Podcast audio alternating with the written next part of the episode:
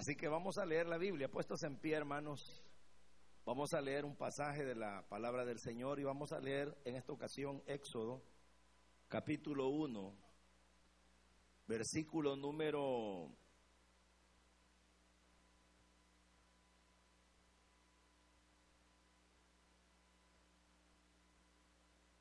capítulo número 1, les dije, ¿verdad? Versículo número 8 en adelante, ustedes me dicen si ya lo tienen, Éxodo. Dice, entre tanto, se levantó sobre Egipto un nuevo rey que no conocía a José. Y dijo a su pueblo, he aquí el pueblo de los hijos de Israel es mayor y más fuerte que nosotros. Ahora pues seamos sabios para con él, para que no se multiplique. Y acontezca que viniendo guerra, él también se una a nuestros enemigos y pelee contra nosotros y se vaya de la tierra. Entonces pusieron sobre ellos comisarios de tributos que los molestasen con sus cargas y edificaron para Faraón las ciudades de almacenaje, Pitón y Ramesés. Pero cuanto más los oprimían, tanto más se multiplicaban y crecían. De manera que los egipcios temían a los hijos de Israel. Amén. Bueno, oremos. Padre, gracias porque aquí estamos otra vez, Señor, ante tu palabra. Pedimos que nos ilumines, que nos des eh, tu enseñanza, lo que aplique, Padre, para nuestro trabajo y lo que el pasaje nos enseña. Ayúdanos, quédate con nosotros y gracias por todo, Padre. En el nombre de Jesús, nuestro Señor. Amén. Pueden sentarse, hermanos. Hermanos, este pasaje de la Biblia nos habla de esa mm, ocasión cuando, como bien se dice ahí, se levantó un faraón que no conocía a José. Y ustedes recordarán, ¿verdad?, de que José había llegado a, a, Egipto producto de que sus hermanos lo vendieron. Y con el tiempo José se había convertido en una persona muy importante en Egipto. El pueblo de Israel fue llevado a esa tierra, se le dio un área donde ellos se ubicaran. Y el tiempo pasó. La realidad de las cosas es de que ocurrió lo que tiene que ocurrir, ¿verdad? Siempre en la vida, que la gente se envejece, se muere. Y así pasó con aquel faraón que había dado cobertura a José. Él murió y lo sucedió otro. Pero a estas alturas también ya había muerto José y había el pueblo de Israel aumentado. Ustedes saben, hermanos, que el pueblo de Israel es el pueblo de Dios. Dios lo escogió. Y así como al pueblo de Israel Dios lo eligió, hay un paralelo, porque también Dios ha elegido a la iglesia. Y entonces Israel podría decirse que es el pueblo terrenal de Dios y nosotros somos su pueblo espiritual. Ahora, el asunto es de que aquel pueblo terrenal poco a poco iba creciendo. Y también nosotros, si el paralelo continúa, poco a poco tenemos que ir creciendo. Y cuando digo poco a poco, me refiero a algo, eh, ¿cómo se lo digo? Que es necesario que así sea, porque cuando el pueblo crece de repente, también así se viene para abajo. Cuando un líder crece en una célula y dice, mira qué bendición, hermano, dos semanas y ya llegué a 30, no se confíe. ¿verdad? Porque así como se levantó la espuma, puede venirse para abajo. En cambio que el crecimiento paulatino es bien sustancial, porque ese se va midiendo poco a poco y va siendo sólido. Entonces, como dice un eslogan en mi país, lento pero seguro. Entonces, eso es mejor. Entonces Israel iba creciendo. Ahora, la cuestión es de que El pueblo de Egipto vio aquella realidad. Vio que el pueblo de Dios iba avanzando. ¿Usted cree que el mundo no se da cuenta? Que la iglesia va agarrando tramos. Lo que pasa es de que el mundo no lo anda publicitando. Pero yo le aseguro que en la medida que la iglesia aquí va creciendo, el condado está así, mire. ¿Eh? Vaya, ya les cayó, dicen. ¿Por qué es así? En mi país, ¿saben quién está así? Los políticos. Y dicen, ¿cuántos votos? Ellos así piensan, ¿no? Los comerciantes pueden pensar, ¿cuánto comercio? Yo les he contado a ustedes que los empresarios de buses dicen, voy a comprar más buses y se los voy a poner a la ELIN. Increíblemente, hermano, pues no es broma. Nosotros hemos sacado un promedio de que nosotros invertimos en buses alrededor de 60 mil dólares al mes. Y esos van al bolsillo de los empresarios. Pero lo que les quiero decir que Egipto, en el sentido espiritual, se fija que el pueblo de Dios va creciendo. Y el pueblo de Dios va creciendo poco a poco, paulatinamente, como Israel iba avanzando. Pero llega un punto donde así como el pueblo o el mundo o Egipto puede decir, qué bueno, porque entonces voy a vender más camisas, voy a vender más comida, también no le gusta. ¿Por qué? Porque a Egipto, que es el pueblo pagano, el pueblo malo, no le conviene que crezca la justicia, no le conviene que crezca la fe, no le conviene que crezca el temor a Dios, no le conviene que crezca el respeto, el buen trato, la esperanza, el temor a Dios. ¿Por qué? Porque así como pueden ir creciendo algunos negocios, hay otros que van declinando declinan los astros de prostitución, se cierran los burdeles, se cierran las cantinas, se cierran las cervecerías. ¿O no? El narcotráfico baja. Todo ese tipo de cosas, pero por otro lado, la moral va subiendo y el mundo corrupto no acepta que la moral esté viviendo junto a él. Porque si los justos viven y el corrupto dice, hagamos corrupción, el justo le dice, no, porque temo a Dios. Entonces, al pícaro no le conviene que un justo viva cerca de él, le conviene que viva otro pícaro. Entonces viene el mundo y dice, están creciendo, hagamos algo para detenerlos. Egipto dijo, muy rápido vienen, están creciendo, hagamos algo, detengámoslos. Y se le vinieron encima con sus estrategias, esclavizándolos, obligándolos a construir todo lo que ellos querían, sus grandes obras. Pero ocurría algo, y era que dice la Biblia, cuanto más los oprimían, más crecían y se fortalecían. ¿Por qué, verdad? Porque la iglesia siempre, siempre, siempre, siempre, siempre hallará un cauce por donde avanzar. Y otra cosa que está comprobadísimo, que cuanto más la iglesia es sometida a dificultades, más fuerte se vuelve, mucho más numerosa, más conquistadora. La iglesia siempre es capaz de ganar en medio de los momentos difíciles. Ahí se fortalecen los ministros, se fortalecen los líderes, se fortalece todo el grupo de servidores, la gente aprende más fe. El que no clamaba, clama. El que no se santificaba, se santifica. ¿Por qué? Porque la apretura nos está obligando y entonces nos hace más fuertes. Y el pueblo avanzaba. Entonces dice aquí, se multiplicaban. Entonces de eso es que yo quiero hablarles, ¿verdad? De que ustedes y yo, o la iglesia, no debe dejar de multiplicarse. Entonces, ¿cómo uno se va a multiplicar? Bueno, aquí en el pasaje era literal, ¿verdad? tenían hijos.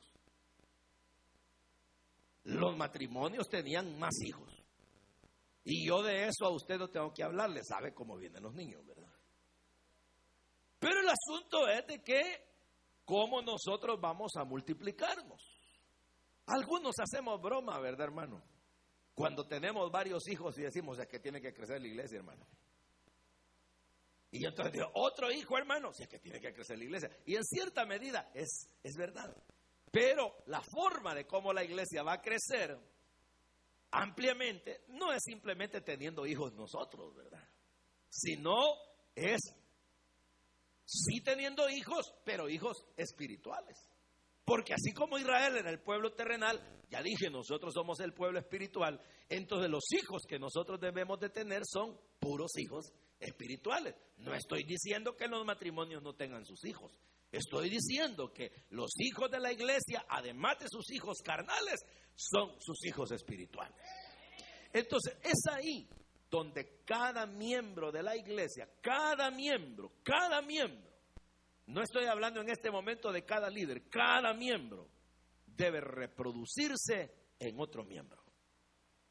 ¿Qué significa? Que cada persona, miembro de las congregaciones que están representadas acá, por lo menos una vez al año, deben ganar un alma para Cristo. Una persona.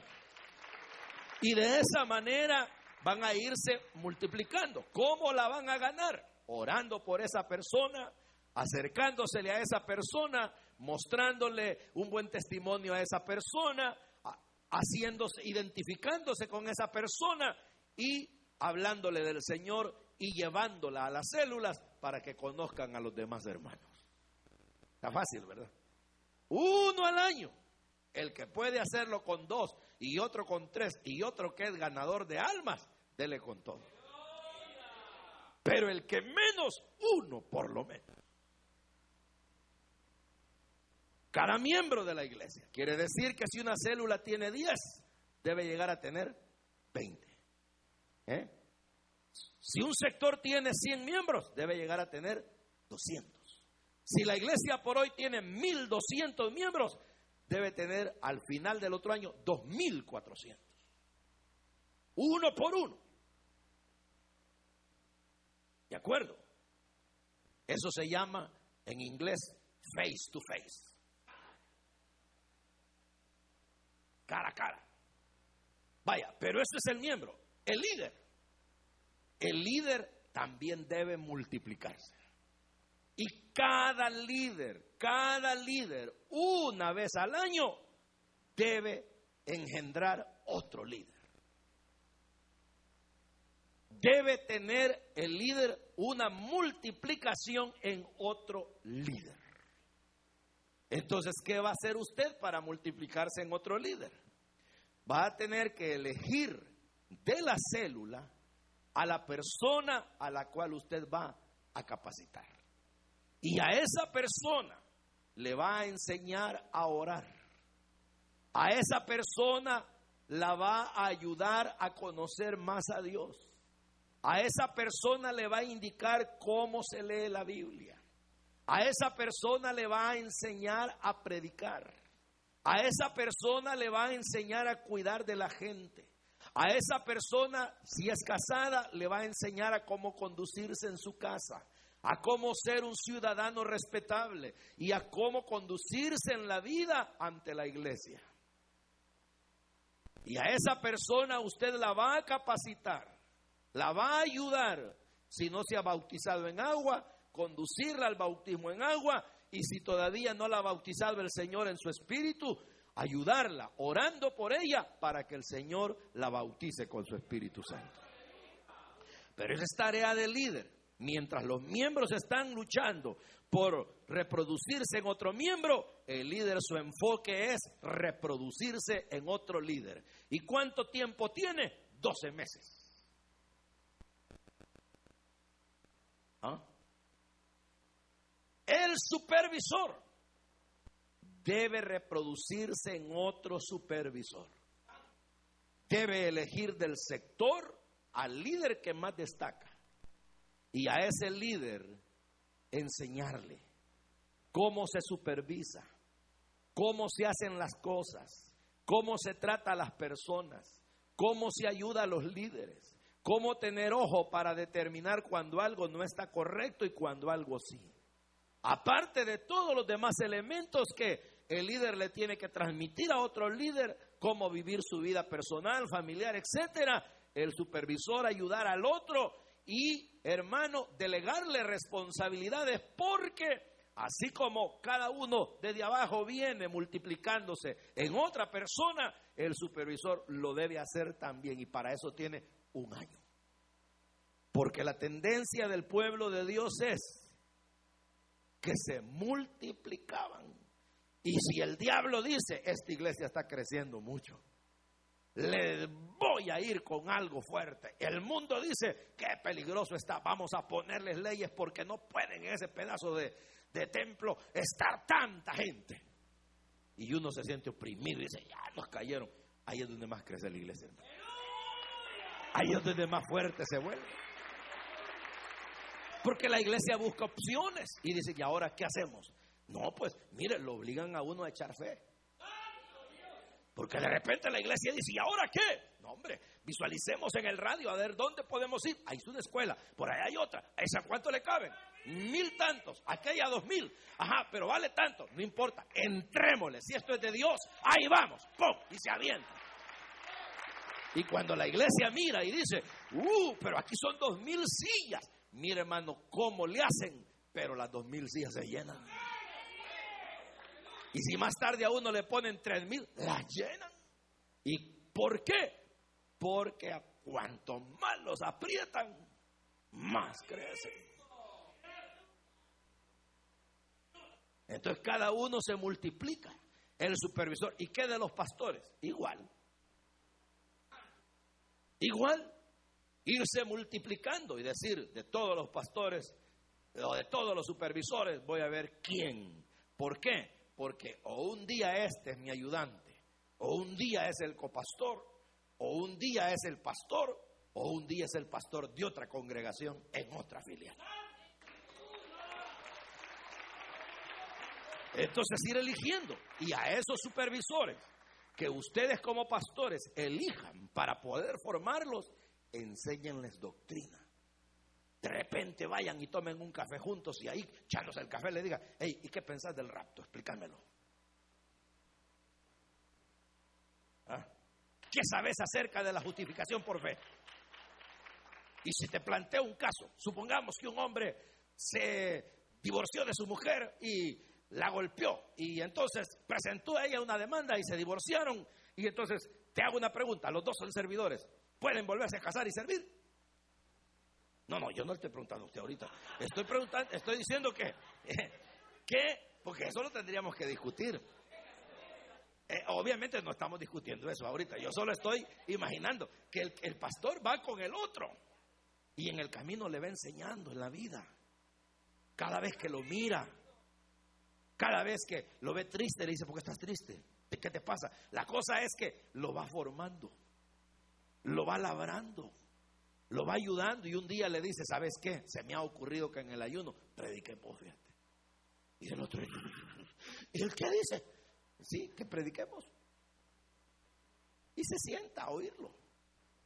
Ya sabe que el otro se va a enredar tal vez. Probablemente, pero el otro sabe eso. Y se pone en los pies de él, en los zapatos de él y dice, así me pasó a mí. Pero pero, pero, pero qué bonito el hermano, qué bonito, qué bonito. Ahí va. Y después lo agarra y le dice, ¿cómo te sentiste? ¿Verdad que sudaste de gordo? Sí, galán. No, hombre, pero no te preocupes, el Señor estuvo contigo. Mira, ¿sabes qué? Para la próxima, eh, siempre está preparado. Nunca digas, es que no ando preparado. No, no, siempre anda en el arsenal mensajes para que donde te toque, sueltas cualquiera, ¿de acuerdo?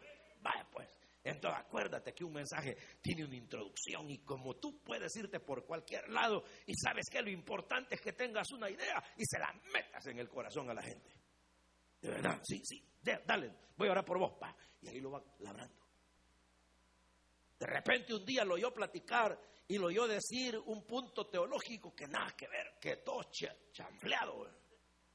Y lo agarra y le dice, mira, oye, ¿qué dijiste? Es que eh, tal cosa. ¿Y de dónde sacaste eso? Pero lo va formando. ¿Por qué? Porque la idea es multiplicarse. Imagínense que se va multiplicando el pueblo, se van multiplicando los líderes, se van multiplicando los supervisores, se van multiplicando los pastores. No, hombre, hermano, Egipto va a temblar. Egipto va a decir, qué bárbaros. Vienen con todo. Y a donde quiera que lleguen cristianos, cualquier tienda, cualquier almacén, cualquier fábrica, cualquier lugar, puros hermanos. Y los que no lo son, temblorosos de ya hacerlo. Porque vienen con fuerza los demás. Entonces, les dejo esa tarea de parte de Dios. Cada año, cada año. Ahora, ustedes saben, y ya hemos hablado de eso, que para poder sacar buenos miembros, buenos líderes, buenos supervisores, buenos pastores, ellos tienen que aprender de alguien bueno. Porque no le voy a ir a enseñar a otro lo que yo no sé. ¿Verdad? Tampoco voy a pretender que la gente conozca y sea buena y hayan genuinos servidores, genuinos cristianos, si yo no lo estoy siendo. Yo voy a ir a multiplicar lo que yo soy. ¿Qué tiene? Bueno, antes, antes, antes, hoy poco se ha diluido eso, pero antes se daba de que la profesión de los padres la tenían los hijos. ¿Verdad? Si el papá era carpintero, carpintero los hijos. Entonces, así decían de Jesús, el hijo era carpintero y él es el carpintero. Pero, ¿qué pasa? Hoy casi no, pero en el cristianismo nuestra gente, los cristianos deben parecerse a usted. Los líderes deben parecerse a usted. Y yo quiero que se logre algo aquí en la misión. Y es un lema, que todos sean cortados con la misma tijera.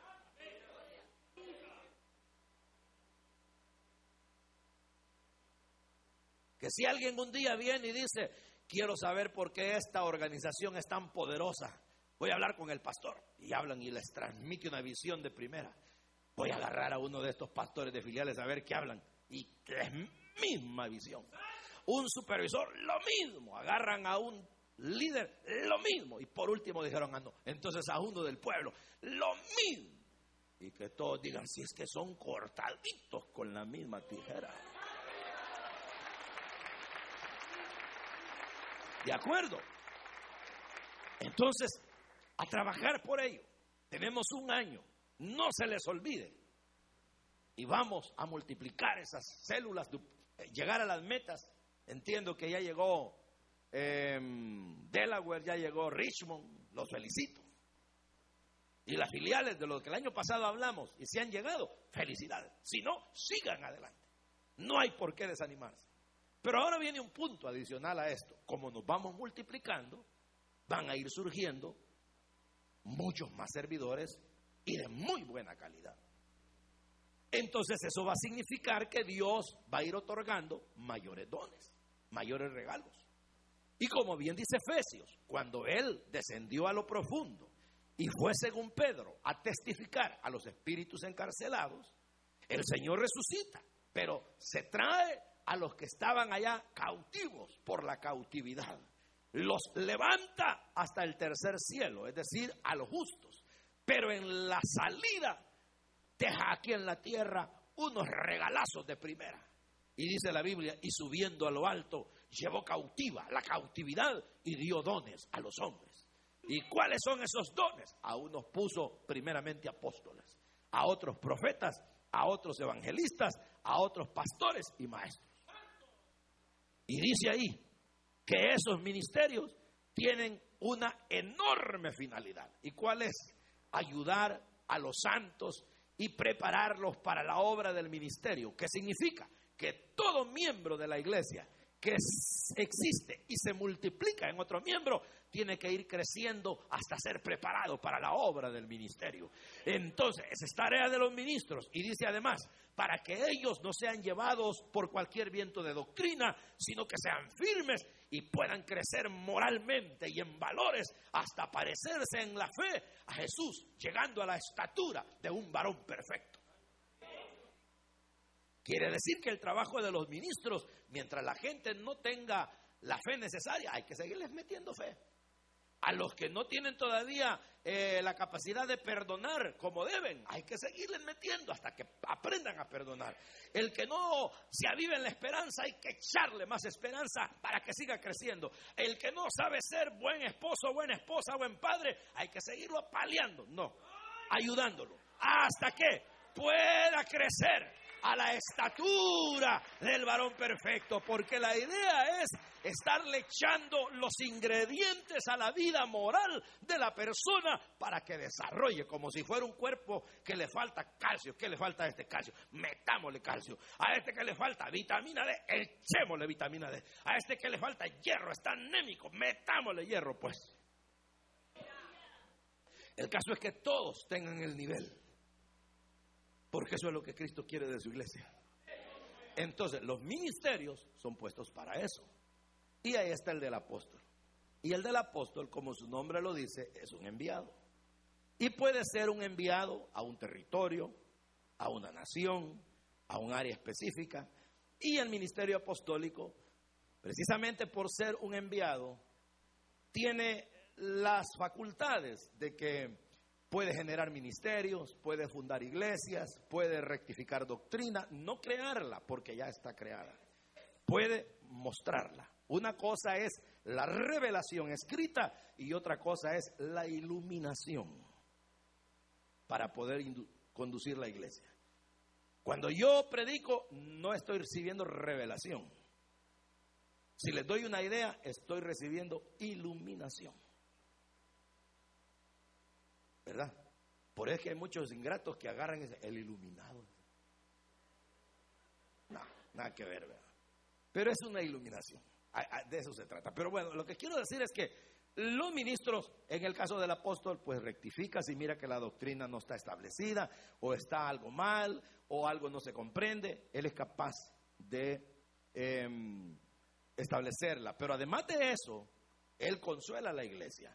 Él fortalece los ministerios y sirve de puente entre una generación de ministros con otra, porque va haciendo que el legado que le dejó a esta también lo reciba la otra. ¿Verdad? Y eso pues solo Dios lo establece. El profeta, que es una persona que habla en lugar de Dios, Dios lo usa y puede establecer también una doctrina, como puede revelar algo futuro, algo presente, eh, y puede ayudarle a los pastores a mejorar la conducta de las personas. El maestro, que es el que revela, eh, más bien enseña la palabra y la hace con tanta delicadeza que la gente le entiende fácilmente lo que le explica. El evangelista, que su característica es presentar a Cristo, ¿verdad? Y que eh, tiene la bendición de que cuando hace el llamamiento la gente se ve movida porque es capaz de movilizar sentimientos y convicciones. Y la gente dice, mire qué mensaje más sencillo. Pues sí, pero Dios le ha dado la gracia a esa persona. Y esa persona al hacer el llamado pasan los otros llorando y se convierten. Y está el pastor, ¿verdad? Que es el que dice, pues yo lo voy a cuidar. Ya hablamos de él, ¿verdad? Yo voy a tratar de guiarlos todos los días, les voy a dar la dieta alimentaria que necesitan, los voy a proteger, los voy a librar, etcétera, etcétera. Y todos los ministerios se complementan. Una vez leí, me gustó la idea, de un hombre, escritor, que dijo que los ministerios son como el manto de Jesús. Y que Jesús se quitó el manto y es como que, no lo hizo, no, pero es como que se lo hubiera cortado y lo hizo cinco pedazos y les dijo, vaya, aquí tienen un pedazo cada uno. Para que cubran mi cuerpo, que es la iglesia, traten de juntarlos. Y entonces viene el apóstol y dice, aquí está mi pedazo. Viene el evangelista y dice, aquí está el mío. Viene el maestro y dice, aquí está el mío. El pastor dice, aquí está el mío. Y el profeta, aquí está, completo el manto. que se cubre con ello? El cuerpo de Jesús. ¿Y quién es el cuerpo de Jesús? La iglesia. ¿Cómo la ve? Ahora bien, eso significa que los ministerios que se van dando, Dios ocupa el tiempo para que ellos vayan surgiendo. Y esos ministerios van creciendo. Y lo bonito de esos ministerios es que no se exigen, se van mostrando.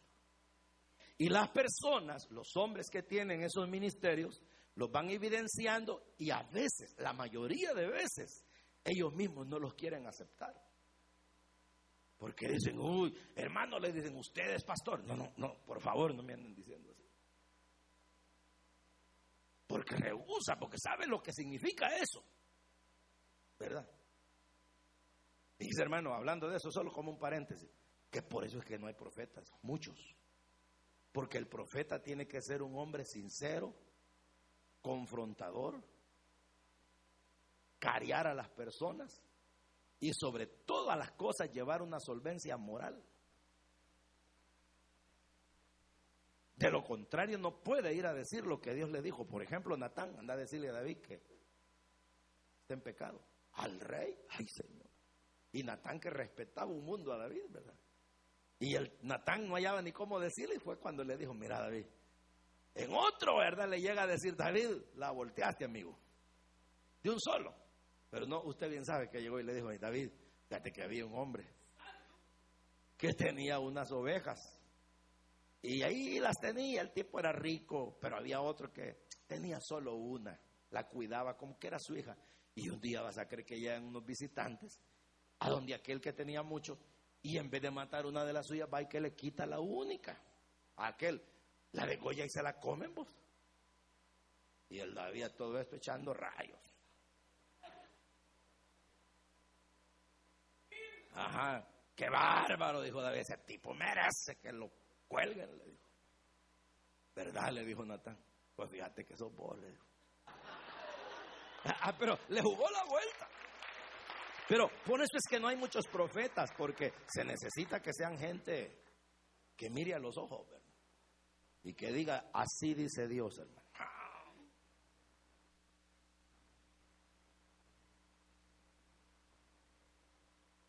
Pero bueno, como no estamos hablando de, ese punto, ¿verdad? Pero lo que estamos hablando es de que entonces Dios va levantándolos. A veces uno no lo quiere y entonces, pero se va dando y, los demás lo van notando. Lo mejor es que los demás lo van notando. Van viendo y dicen, hey, ¿verdad que ese varón como que es evangelista? ¿Verdad que ese hermano tiene perfil de maestro? No, es que todo lo que hace es así. Y el otro lo sabe, pero no lo quiere aceptar por su humildad, por su carácter, porque como el hombre de Dios tiene eso. Entonces, ¿qué significa? Que no es asunto de que uno ande diciendo, hermano, y no se han fijado que ya soy el mero mero, ¿ah? ¿Ah? ¿Y, cuándo me van a tirar a los leones? Pues, ¿ah? ¿Cuándo me van a echar a las campañas? Y ya soy, pues. ¿eh? No. O denme en el estudio, van a ver, yo se los desmenuzo. No, no, no, no, no. O échenme la iglesia, hermano, ya van a ver, yo la voy a cuidar. No, espérate, hombre. No te impulses, no te levantes. Mejor que te jalen del pelo y te paren, pero no te pares tú.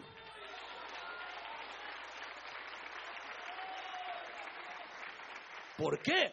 Porque cuando eso llega en el corazón del llamado de Dios, ocurren muchas cosas. Y una de esas cosas que ocurren es la incondicionalidad que uno le dice a Dios, si esta es tu voluntad, está bien. Y uno no le anda ni preguntando, ¿de qué voy a vivir? ¿Cuánto me van a pagar? ¿Cómo voy a hacer? Y sabe que hay un sacrificio y un pago que hacer, porque a veces hasta la familia se va con uno. No es que a veces, sino siempre. Pero uno dice, familia, Dios me está llamando, están dispuestos a pagar el precio. Y la familia dice, ya lo entendimos, que se haga la voluntad de Dios. ¿verdad? Porque a veces es al revés, está el hombre de Dios y, él dice, esposa, hijos, Dios me está llamando. Ah, no, le dice la mujer, ni se te ocurra aceptar. Bien, sabes que lo que le pagan ahí es una nada. Yo estoy acostumbrada a vivir bien. Y lo ahorca el hombre. Entonces hay un tapón ahí. Espérese, espérese. Un día la va a andar Dios. Puede ablandarla a Dios porque si usted es llamado y Dios le va a dar el ministerio, se la va a ablandar. Y a todos.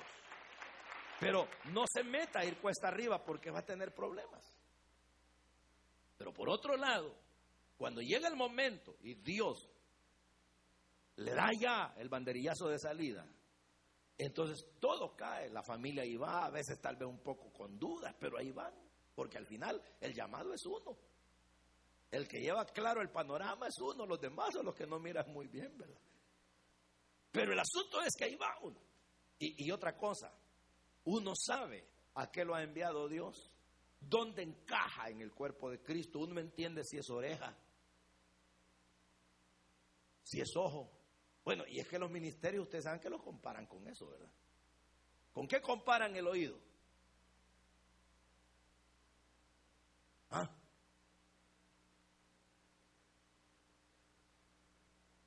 La boca es el pastor. Para sentar. Olfato. ¿Quién tiene olfato? El evangelista. ¿Quién tiene oídos? profeta. ¿Quién tiene visión? El apóstol. Entonces cada uno tiene su aplicación. No, las manos, el tacto es el pastor. La boca es el maestro. Entonces, ¿qué ocurre? De que viene el Señor y en el cuerpo, que es la iglesia, ubica la boca, digamos el maestro, ubica el olfato, el evangelista. Digamos que uno es la nariz, vaya. Y uno es el evangelista. Pero hermano, en términos naturales, la nariz nunca protestó. A ella la pusieron de nariz, la hayan hecho chiquita, grande, jalada o chata, pero ella aceptó y cumple su función.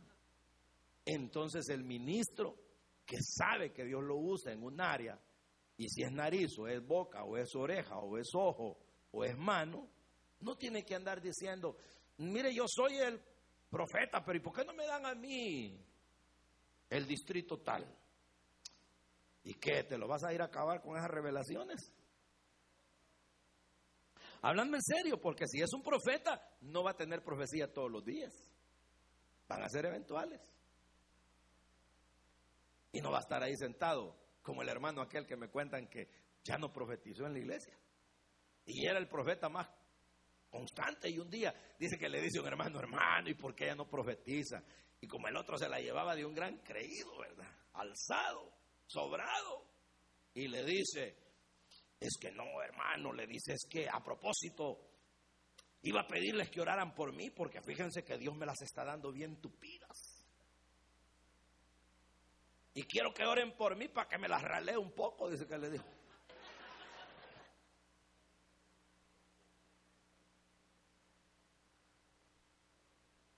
¿Cómo la ve? El Señor no le va a estar dando tupidas al profeta, va. En cambio que sí le da tupido el trabajo al pastor, ¿verdad? Porque siempre hay una oveja que necesita el pastor, por lo que sea. El evangelista siempre tiene áreas donde ir a darle, ¿verdad? Y cuanto más duras son, mejor para el evangelista. Porque irle a predicar a puros hermanos no tiene chiste, ¿verdad? Reúnanme al pueblo y vaya a llegar. ¿Y cuántos llegaron? 300. ¿Y cuántos cristianos son? 300. ¿Y para qué llegue el evangelista?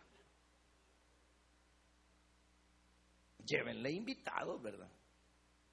Es más, ni vayan los hermanos, manden a todos los pecadores mejor.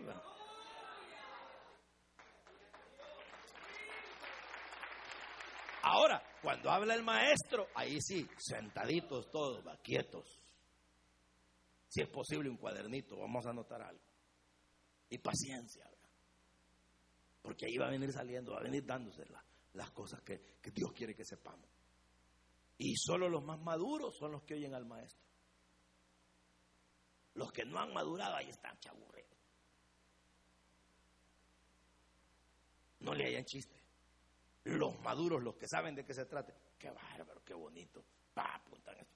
Y cuando viene otro, otra bendición, pa, la agarran. Esto es pan para mi matar. La mayoría no, hombre, durmiéndose. Algunos de ustedes aquí se están durmiendo, sé que están cansados. Pero la verdad, de la, si yo los miro, el asunto es de que, de que así es. Ahora, cuando llega el apóstol, una autoridad, pues, ¿verdad? Saben que el apóstol, Dios va con él. Pueden sanarse enfermos como con el evangelista. Porque Dios a todos les puede dar el respaldo. De enfermos sanarse, demonios ser expulsados, porque eso está los miembros de la iglesia y no el Señor dijo, los que creen en mi nombre impondrán manos sobre los enfermos. Y no está hablando de evangelistas, de pastores solamente, está hablando de toda la iglesia. Pero el asunto es de que el que tiene un ministerio sabe dónde encaja, lo recibe con alegría, los demás lo observan y todo mundo es edificado y disfruta de lo que ese ministerio tiene y la persona que lo posee. Y todo mundo está contento porque el que lo tiene sabe cómo funciona y no anda pidiendo los terrenos que no le corresponden. Y por otro lado, acepta lo que es de su funcionalidad, en lo que Dios lo encausa, porque a eso Dios lo ha enviado. Y entonces, ¿qué logramos? Que el cuerpo de Cristo es edificado y que Egipto solo lo ve, que va creciendo, que se van multiplicando y que como dijeron los egipcios, son capaces de acabarnos. Así dijeron, se van a unir con otros y nos van a hacer pedazos. Y se van a ir, dijo. Así, ¿sí o no? Así dice el texto. Cabal, nosotros nos los vamos a acabar y un día nos vamos a ir.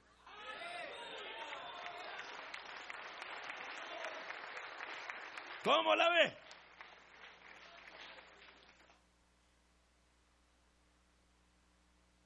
Maravilloso, ¿verdad?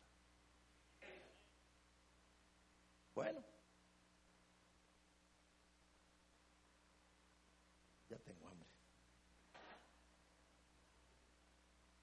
Pero sí llegó la hora del almuerzo, ¿verdad? Yo sé que ya tenía poco tiempo. ¿Qué horas son, hermano? Ah, vaya, miren pero a multiplicarnos. Entonces les queda de tarea a todos, no se hagan los desentendidos. No vean como que yo, de mi persona, les estoy imponiendo algo. Tómenlo de Dios, porque Dios los quiere bendecir. Les voy a decir algo muy mío, y esto pues se los digo en confianza.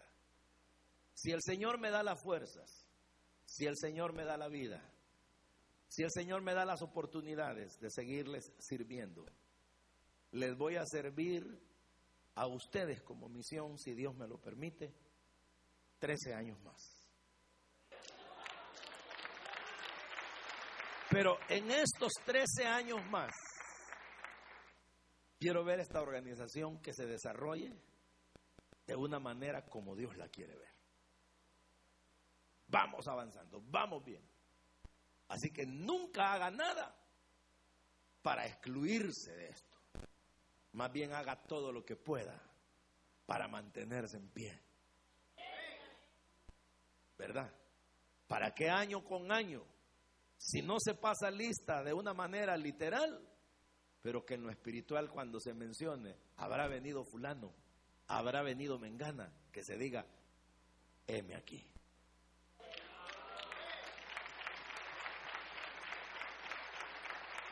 ¿De acuerdo? Y si vienen sumándose más cada día, que lo hagan, bienvenidos serán. Y qué lindo cuando ya podamos decir, hermano, ya la conferencia no la vamos a tener en el local, no cabemos. Ya somos mil, ya somos mil quinientos. ¿Y a dónde vamos a ir? Ah, entonces vamos a hacerlo a donde se hacen los cultos por hoy, ¿verdad? ¿Y los cultos entonces dónde se harán? Yo no sé.